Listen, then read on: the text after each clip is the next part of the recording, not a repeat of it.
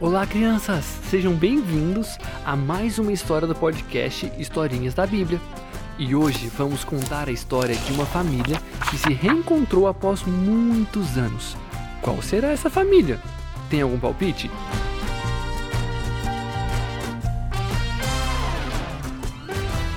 Vocês se lembram do episódio passado, onde contamos a história de como José se tornou governador do Egito e que ele cuidava de todos os negócios e das províncias do reino? José estava administrando tudo no reino, e inclusive os mantimentos, para que não faltasse comida para os sete anos de fome que viriam sobre o Egito. E depois de sete anos de muita abundância, chegaram sete anos de fome em toda a terra. Mas na terra do Egito havia pão pois José foi um ótimo administrador. E então José abriu os seus celeiros e vendia aos egípcios.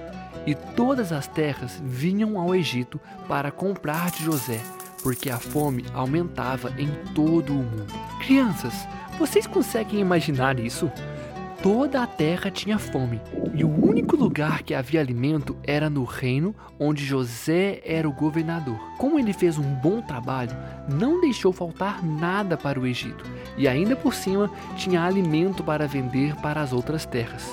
Contudo, em outra terra, distante dali, estavam os irmãos que há muitos e muitos anos haviam vendido José para viajantes que iam para o Egito. O pai de José, Jacó, ainda era vivo, mas não imaginava que José, seu filho, estava vivo. Ele acreditava que um animal feroz o havia devorado no campo, como seus irmãos o haviam contado. Na terra onde o pai de José e seus irmãos estavam, havia muita fome.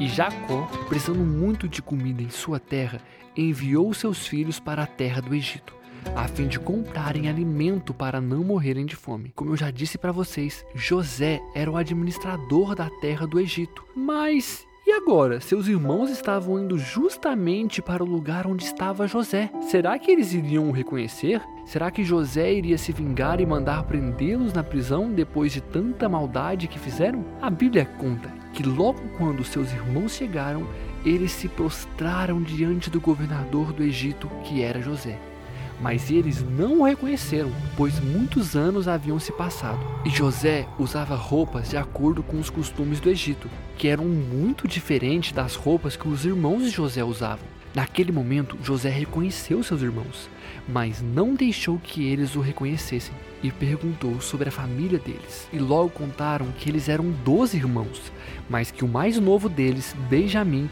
havia ficado com o pai e que um já não existia mais. Mas mal sabiam eles que aquele que eles achavam não existir mais estava na frente deles. E os irmãos José compraram alimento e voltaram para sua terra e depois de um tempo o alimento acabou. Mas José tinha dado uma condição para eles comprarem alimento novamente. Eles teriam que levar Benjamim com eles. Seus irmãos temeram muito, porque sabiam que o seu pai não os deixaria levar Benjamim, pois ele temia que acontecesse a mesma coisa que aconteceu com José. Contudo, um ano se passou desde que eles vieram buscar alimentos, e a fome era severa na terra, e Jacó disse aos seus filhos para irem ao Egito novamente e comprarem mais alimentos. Porém, seus filhos disseram que se voltassem para o Egito sem Benjamim, o governador ficaria muito bravo com eles, e eles não sabiam ainda que José era o governador. Então, após muito insistirem, Jacó permitiu que levassem Benjamim. E chegando na terra do Egito, quando José viu que seus irmãos haviam retornado e que traziam consigo seu irmão mais novo, disse para seus servos saírem da sua presença e ficou a sós com seus irmãos. E então contou a eles que era José, aquele que foi vendido por eles. E então ele disse: Eu sou José, o irmão de vocês, que vocês venderam para o Egito.